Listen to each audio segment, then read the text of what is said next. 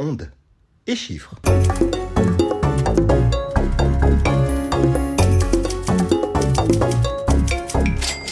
Bonjour, bienvenue dans notre émission mensuelle On des chiffres en partenariat avec Edistat. Actualité vous propose ce mois-ci de découvrir le bilan annuel 2021 sur le top 200 des éditeurs qui ont vendu le plus grand nombre d'exemplaires. Maxime, vous nous accompagnez ce mois-ci encore, c'est un plaisir, bonne année. Bonne année à vous aussi, Nicolas. J'espère que les fêtes se sont bien déroulées. Vous aviez dit que vous restreindriez sur le chocolat. Oui, j'ai essayé, mais bon, j'ai quand même pris 3 kilos, donc bon, on va se remettre au sport. Ou à la lecture. La lecture est un sport de combat, dit-on. Alors, Maxime, cette année passée, cette année 2021, a montré encore une fois que des Astérix, que des Guillaume Musso, que des Goncourt font le, les meilleures ventes et, et les grands succès, mais que ces best-sellers et ces auteurs particulièrement connus, ne sont pas forcément représentatifs des meilleures ventes pour les éditeurs. Avant de commencer et d'entrer dans les détails, expliquez-nous, Maxime, pour Edistat, qu'est-ce que signifie un éditeur? Alors, pour Edistat, l'éditeur d'un ouvrage est celui qu'indique son diffuseur ou son distributeur lorsqu'il référence une nouveauté dans les différentes bases de données. En pratique, une même maison d'édition peut être fractionnée en plusieurs éditeurs si le référencement de ses publications est différencié. Gallimard, Gallimard Jeunesse et Folio sont dans ce cas séparés.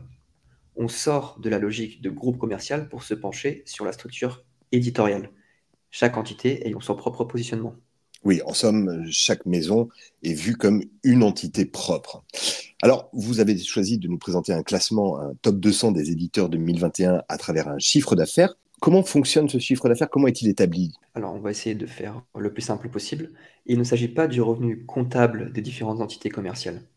Nous produisons des estimations de vente à l'aide de sorties de caisse que nous valorisons par le prix de vente effectif au client final. Ouh là là là là là là Oui, je vais, je vais vous donner un exemple, ça va être plus simple. Oui, oui, oui. Par exemple, Nicolas, imaginez vous êtes libraire et vous vendez un livre à 20 euros. Nous comptabilisons alors ces 20 euros de chiffre d'affaires pour cet ouvrage. Dans ce montant, il y a la part de l'éditeur, mais aussi celle des points de vente, de l'auteur, de l'État, représenté par la TVA, et des différents intervenants de la chaîne du livre, comme l'imprimeur, le diffuseur ou le distributeur. Donc, pour nous, le chiffre d'affaires de Gallimard Jeunesse renvoie par exemple à une estimation de la somme des ventes réalisées en magasin par les ouvrages référencés sous cette appellation. Oui, Gallimard Jeunesse ou n'importe lequel d'autre. Ce qui fait que, voilà, donc le classement, lui, va changer soit en fonction du nombre d'exemplaires, soit en fonction du chiffre d'affaires. Oui, exactement. Et cette année, les plus grands vendeurs de l'année sont sans conteste les éditeurs de poche et de manga avec le livre de poche, Pocket, Glénat, Folio et Kana. Les éditeurs spécialisés dans la jeunesse, à l'instar de Hachette Jeunesse et de Nathan, occupent aussi de belles places.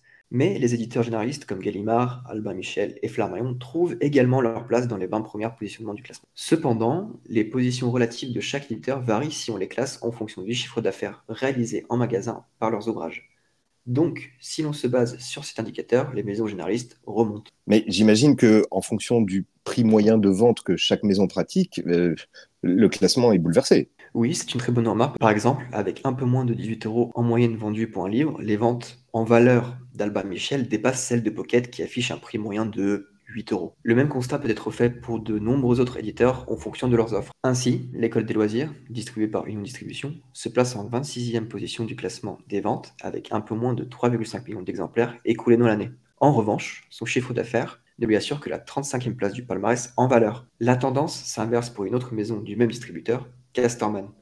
Avec moins d'exemplaires vendus que l'école des loisirs, elle pointe tout de même à la 23e place de la liste des meilleurs chiffres d'affaires. Alors, ce classement des titres les plus vendus ne reflète donc pas forcément celui des éditeurs. Prenez par exemple euh, Les Impatientes d'Amadou Amal Jaili, publié par la maison d'édition indépendante Emmanuel Colas, se retrouve dans le top 200 des meilleures ventes de l'année 2021. Son éditrice ne rentre pas pour autant dans le top 200 des meilleurs chiffres d'affaires de l'année. A l'inverse, les éditions Piquet, fondées en 1986 et spécialisées dans la publication de la littérature d'Asie, s'installe bien dans le paysage éditorial. Distribuée par Harmonia Mundi, elles n'ont aucun titre dans le top 200 de l'année, mais figurent tout de même au 147e rang du classement des meilleures ventes en exemplaires et au 161e au niveau du chiffre d'affaires généré. Oui, effectivement. Et puis après intervient la magie de l'industrie du livre, euh, par laquelle un seul livre parvient à faire rentrer immédiatement l'éditeur dans ce classement des 200 meilleurs éditeurs. Oui, on en a parlé euh, déjà la dernière fois. Le roman de Mohamed M. La plus secrète mémoire des hommes, figure dans les 5 premières meilleures ventes et installe du coup les éditions Philippe Ray au 104e rang des éditeurs en nombre d'exemplaires vendus. Ce titre, coédité avec l'éditeur sénégalais Jimsan, représente à lui seul près de 80% des ventes de son éditeur sur l'année.